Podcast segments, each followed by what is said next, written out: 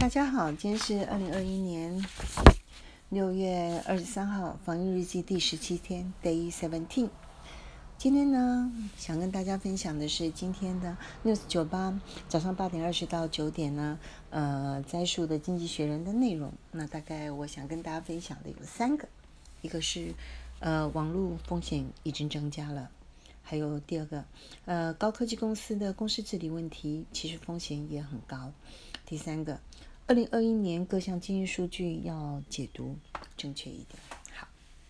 第一个跟大家分享一下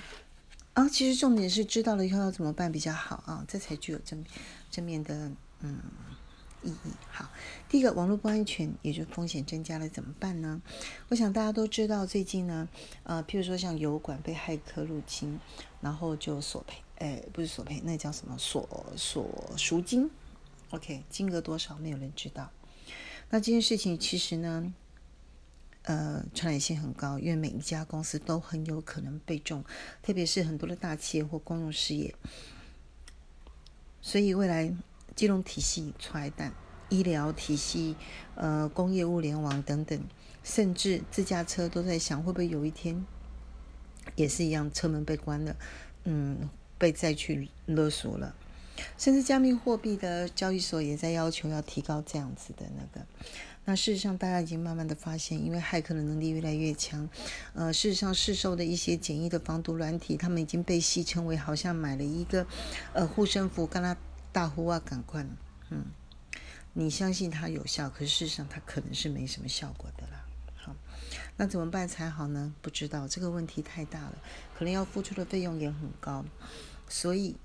嗯。我想，可能现在开始要手机的使用习惯要稍微调整一下。那在电脑的部分，也要开始学习用一些呃活动的呃一些嗯数据档把它存下来，有备份的习惯，看看能不能够嗯减少一些嗯。那第二个就是谈到高科技的公司的治理风险越来越高，最主要的原因是因为近期呢，在风险性的金融投资上面呢，泰丰起云涌了，科技股价一直上涨，而且呃相关的金额涌入也非常多，大家都了解到，我们之前跟大家分享过的 Spark，还有。其实上市公司的监理也是越来越低了。那有人就举持日本的软银为例，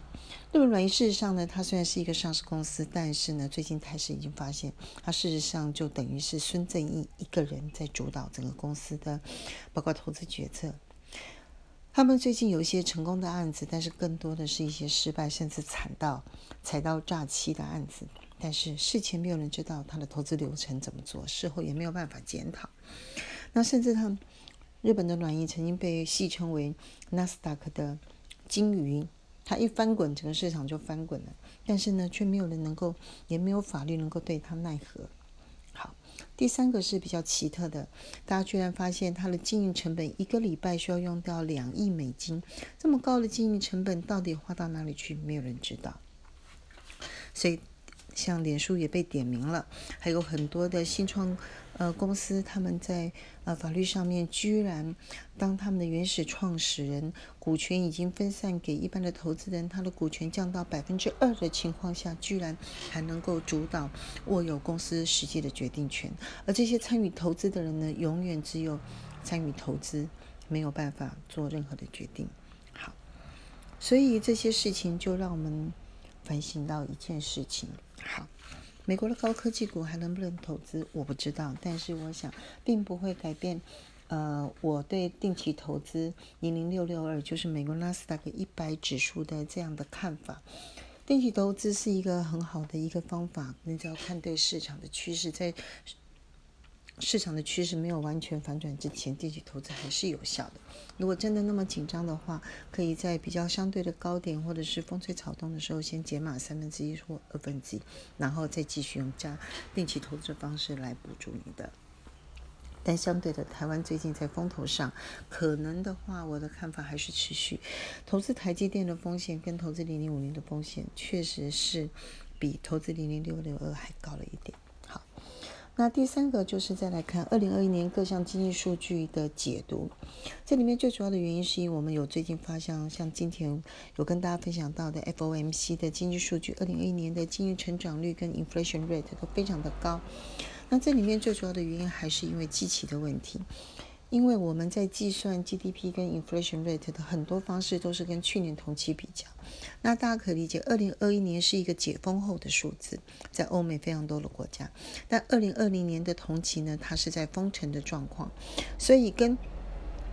把二零二一年跟去年二零二零同期相比的话，就会发现 inflation rate 不管是通膨率或者是经济成长率，甚至嗯都是大幅的改善，甚至经济成长率也是大幅的成长。但是，如果你愿意面对现实，把二零二一年当成解封后，去跟二零零九年就是疫情发生之前的数据相比的话，其实大家就会发现，经济的活力事实上大部分的产业只有恢复百分之七十。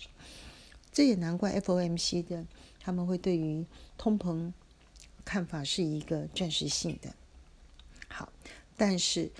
失业率结构的失业率这件事情，跟 K 型的复苏这件事情，我想还是没有改变。事实上，inflation rate 这个只是没有大家预估的那么高，但是我想